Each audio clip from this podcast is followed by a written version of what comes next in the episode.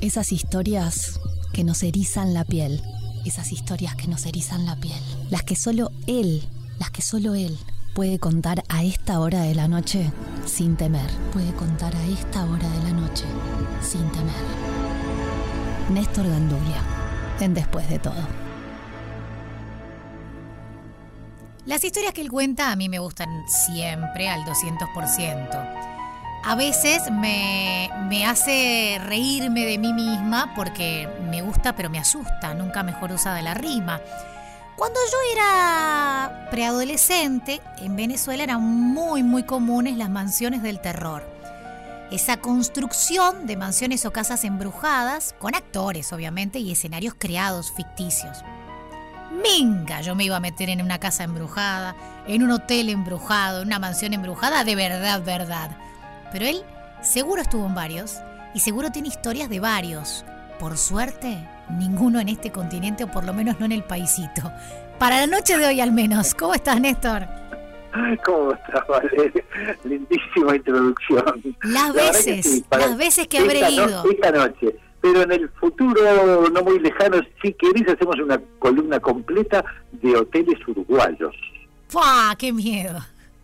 Mira que, mira que, mira que sentí unos ruidos raros en el castillo, en el hotel Piriápolis, en el argentino, y conocí ah. en facultad al hijo de, del matrimonio que cuidaba el castillo de Piria por allá por el 2000, no sé si siguen estando los mismos, y nos hizo ah, alguna que otra historia, porque Piriápolis tiene muchas historias, vos lo sabés mejor que nadie. Piriápolis tiene muchísimas historias, por eso nos vamos para allá el 29, ¿sabías eso? Sí, te di el pie, era para eso, pero es verdad, ah, pero, pero, es, pero es verdad, es verdad que Piriápolis tiene muchas historias, tiene muchas historias desde la alquimia, no solamente desde los espectros y las apariciones.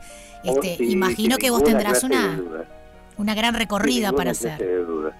Bueno, pues Piriápolis Secreto, que es el paseo que hacemos el 29 de abril, justamente va al corazón de eso. Eh, eh, es, un, es un paseo de esos que eh, una vez que lo hagas, nunca vas a volver a ver la ciudad de Piriápolis de la misma manera. Y con lo que me gusta veranear ahí, pero...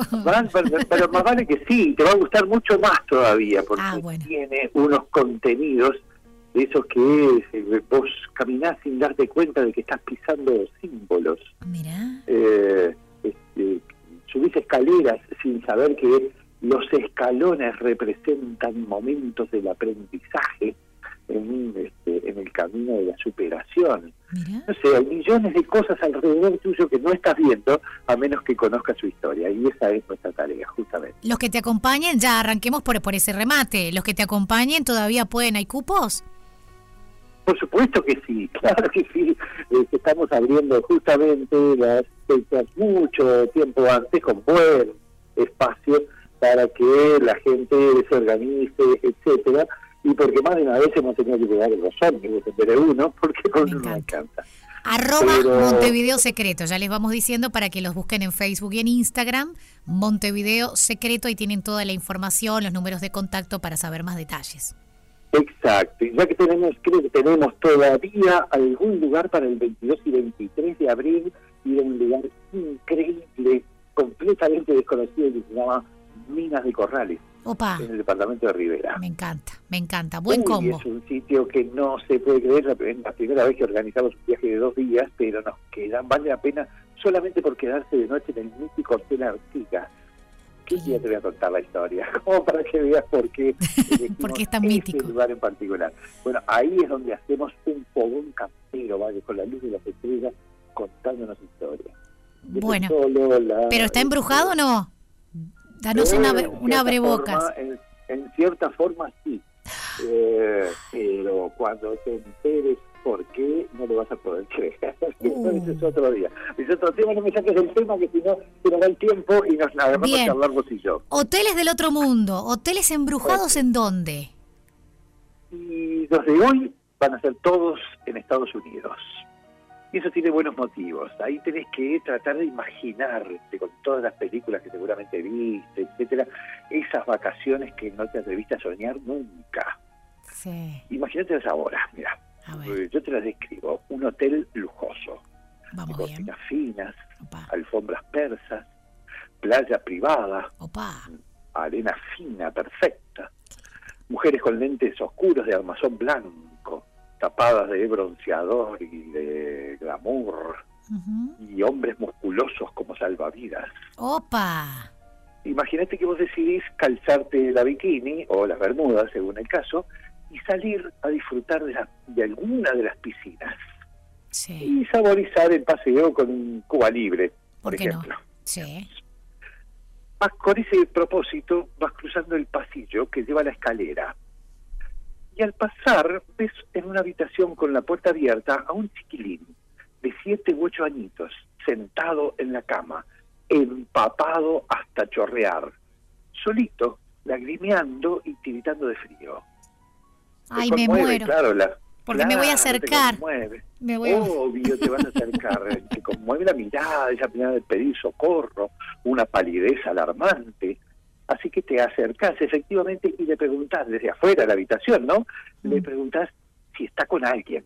Sí. El niño no contesta, pero te tira una mirada que es todavía más demandante. Así que vos le decís que no se mueva de ahí y corres al lobby a avisarle al conserje. Sí. Cuando el conserje y vos llegan a paso apretado, digamos, no hay ningún niño en la habitación, pero sí la cama mojada y un charco en el piso. El conserje te cuenta que eh, esa es la habitación más grande y más cara del hotel. Y eso es porque se construyó justo arriba de la piscina que clausuraron unos cuantos años antes, porque era muy honda la piscina y eh, una vez se ahogó un niño de ocho años. Mm, el que vi hace un ratito, dije yo. esa es tu conclusión. La verdad es que mucha más imaginación que esa no hace falta, porque eso realmente sucedió en la habitación 310. Toma nota, ¿eh? por si vas por ahí. Sí. La habitación 310 del Hotel Jerome, en Aspen, Colorado. Al menos así lo contó la pobre mujer que ahora seguramente veranea en la casa de la tía o Sí, sí, sí. Olvídate de esquiar, se, cambió de lugares, de, de, playa, nada. Seguramente, seguramente. Bueno, la verdad es que el Derón, de todas maneras, no puede hacerle ni sombra al San Carlos de Fix. Ahí se suele ver a una señora que dicen que revive cada pocas noches los últimos minutos de su vida, una y otra vez el momento en que él abandona el amante, la carta que escribe de despedida, el esfuerzo para treparse a la ventana y el trayecto desde el petit de la ventana hasta la avenida. Todo eso una y otra vez cada poquitas noches.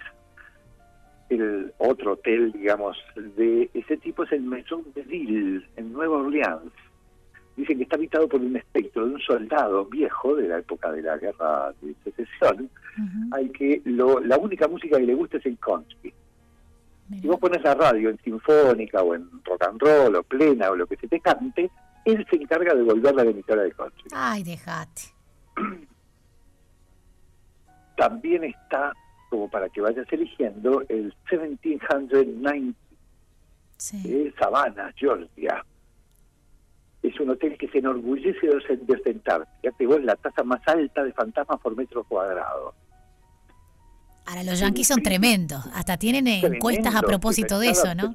Pero tenés que este, eh, pedir permiso en los pasillos para pasar, digamos, porque, bueno, también es fantasma. Lo cierto es que hay un competidor que le salió hace muchos años, que se llama Crescent, en Eureka Speak, en el, eh, en el estado de Arkansas. Sí resultó varias veces calificado como el más embrujado del país, que no es poca cosa, ¿eh? eh la verdad que tiene sus méritos. El edificio parece que está eh, clavadito en la cordillera Ozark y se creó para eh, alojar a turistas con mucha plata, pero mm, decayó muchísimo en la Gran Depresión, acá por el año 1929, y al final quedó abandonado. En los años 30 lo compró un distinguidísimo curandero el doctor, así entre comillas, Norman Baker. Eh, el supuesto doctor Baker lo convirtió en un hospital por algunos años. Resulta que el tipo afirmaba categóricamente que podía curar el cáncer mediante una fórmula ultra secreta que se llamaba Fórmula 5 y que en realidad era un menjunje hecho con glicerol, ácido carbónico y semillas molidas de sandía. Por supuesto que jamás cubrió a nadie, pero engatusó a cientos y terminó preso. Desde entonces, hace un siglo atrás y hasta hoy, cada turista que llega al Crecen, que volvió a ser un hotel y está abierto todavía, se va con algo para contar. Eh, desde encuentros con un niño, dicen de cuatro años, que ya lleva décadas muerto y además se nota, hasta una mujer que empuja una camilla o una señora que trata desesperadamente todas las noches de encontrar la llave de su habitación. No, muchacho, qué miedo. Dicen que eso es lo que queda de los pacientes del famoso doctor, entre comillas, Baker, ¿no? Mm. Y hasta se puede comprar una entrada para conocer la antigua morgue. Dentro del hotel te la venden nomás. Bueno, Parece que menciona aparte. ¿Y él? Para, pero, pero a los que se ven, a los que se ven son a los que fueron sus pacientes, no a él. Claro, hace 100 años atrás, claro. Y este, ahí si conoces la morgue, y querés conocer la morgue, ahí parece que está la concentración más fuerte ¿eh? de este, energías negativas, como, como está de moda decir ahora. ¿no? Eh, bueno, parece que una mención este, eh, especial la merece uno que se llama Hollywood Roosevelt, en California. En pleno paseo de la fama, viste que aparecen las películas. Sí, donde están todas las figuras ahí. Ahí está, está justo atrás del célebre teatro chino, este de Grauman. El Roosevelt parece que se hizo famoso cuando se volvió el hotel preferido de Marilyn Monroe. Y parece ser, este es el detalle más lindo, que sigue siendo el hotel preferido de Marimba. Ella sigue estando allí, va. Ahí, claro, exacto. Los testimonios que hay de encuentros con la, este, con la estrella son tantos que vos podés ir, agarrarte fuerte y comprarte en el mostrador de la conserjería, podés comprar el paquete Marilyn. Con Marilyn incluida. claro, la modesta suma de 1.800 dólares la noche mm. incluye estadía en la suite usaba Marilyn Monroe. Mm. Y un tour por los pasillos donde suele ser vista paseando esa figura legendaria que tenía. Mira qué loco. claro, exacto. Ese se lo voy a pasar a Jackie Rodríguez Estrada, a ver si. Pero la verdad es que eh, vamos juntos, capaz que nos hacen precio. Claro, y vos te encargás de relatarle unas cosas y él otras, ¿viste? Exacto, buenísimo. Lo que me dejaste clarísimo es que, bueno, si voy con Jackie con vos, capaz que me animo al de Marilyn, pero si no, que mis próximas vacaciones en Estados Unidos no van a ser. Digo, por tu recorrida así de, terror. Mira, que de esto tenés una piedad. No es que los hoteles gringos tengan más encantamientos que los de acá del sur. Le dan más corte. Lo que pasa es que, claro, lo que pasa es que los hoteleros de acá, los hoteleros criollos, se imaginan que habla de una parecida en los pasillos o una habitación donde las cosas se mueven solas o cosas por el estilo, el negocio les va a fracasar. Tenemos esa mentalidad acá. No, y aparte los estadounidenses tienen un morbo extremo por esas cosas. Ah, sí, claro. Tienen un morbo importante. un ranking mundial, como le decías vos, ¿no? El ranking de fantasmas. Claro. Una, es una especie de campeonato que se hace todos los años porque los hoteles se disputan en el redituable. Bien, este, eh, bien rico honor de ser el hotel más embrujado del país. Tremendo. Que, llena de plata. Y no es raro, porque en Estados Unidos también hay hoteles donde uno se puede dormir en un ataúd, por ejemplo. Sí, por eso te digo, hay cosas que van al morbo, ¿no? Porque qué necesidad de dormir en un ataúd es como mucho, ¿no? Y la verdad es que, pero también podés alquilarte la copa de un árbol, por ejemplo, y dormir allá arriba. O mirar el océano desde abajo. Claro. O dormir en una cama de hielo. Te juro que es sorprendente la cantidad de cosas inútiles que se pueden hacer cuando tenés mucha plata. este, acá, acá creo que las historias que más se han conocido y se han pasado en cuanto a rubro similar son en los en los teatros, ¿no? Que hay unos cuantos, como el Torres García, hay unos ah, cuantos que tienen sus historias. hacer varias de estas, De, estas columnas, ¿eh? Pero los hoteles acá, mira que no le andan a, a los gringos, ¿eh? ¿Sabes lo que un día, un día quiero saber? eh, tiro tres o cuatro nombres. No, a ver. nombres. A ver. El Cervantes. Sí. Pleno centro de Montevideo. Uh Tenés que leer un cuento. Eh, el Cervantes es el hotel preferido de Julio Cortázar. Él escribió un cuento sobre ese hotel. Se llama La siguiente puerta. ¿Ya? Y es eh, la tortura que sufrió una noche, que tuvo que quedarse ahí, por los ruidos de la habitación de al lado, que en realidad el otro día se enteró de que estaba tapiada desde años. Ah, no, no, esa no la tenés que, las vas a tener que guardar para otra columna, Néstor. Ah, las uruguayas. Pero esa ya la contó Cortázar, ¿qué le voy a contar yo? Bueno, no importa, pero el público se renueva y aparte Cortázar me lo, me lo escribió y yo lo leo. Eh, vos me lo relatás y le da otra impronta. Es cierto, tenés razón. Tenés no, ¿sabes qué? Un día te voy a... El, el Concordia de Salto, si vas por Salto, sí. Hotel Concordia. Ahí donde se quedaba este eh, Gardel cuando iba a visitar a Leguizamo. Ese mismo, es el hotel más antiguo que todavía funciona en el país. Bien, anotado. Si te cuento la historia del central de Nueva Albesia, que te ponen los pelos de punta. Qué necesidad. Y ni que hablar una columna entera deberíamos dedicarle al Hotel Piriápolis, que actualmente es la colonia de vacaciones de educación primaria en Piriápolis. Justo al lado del, este, del Hotel Argentino, que deberías haber preguntado cuando estuviste por qué tiene desde hace tantos años el cuarto piso completamente clausurado. Ay, no, no vuelvo más.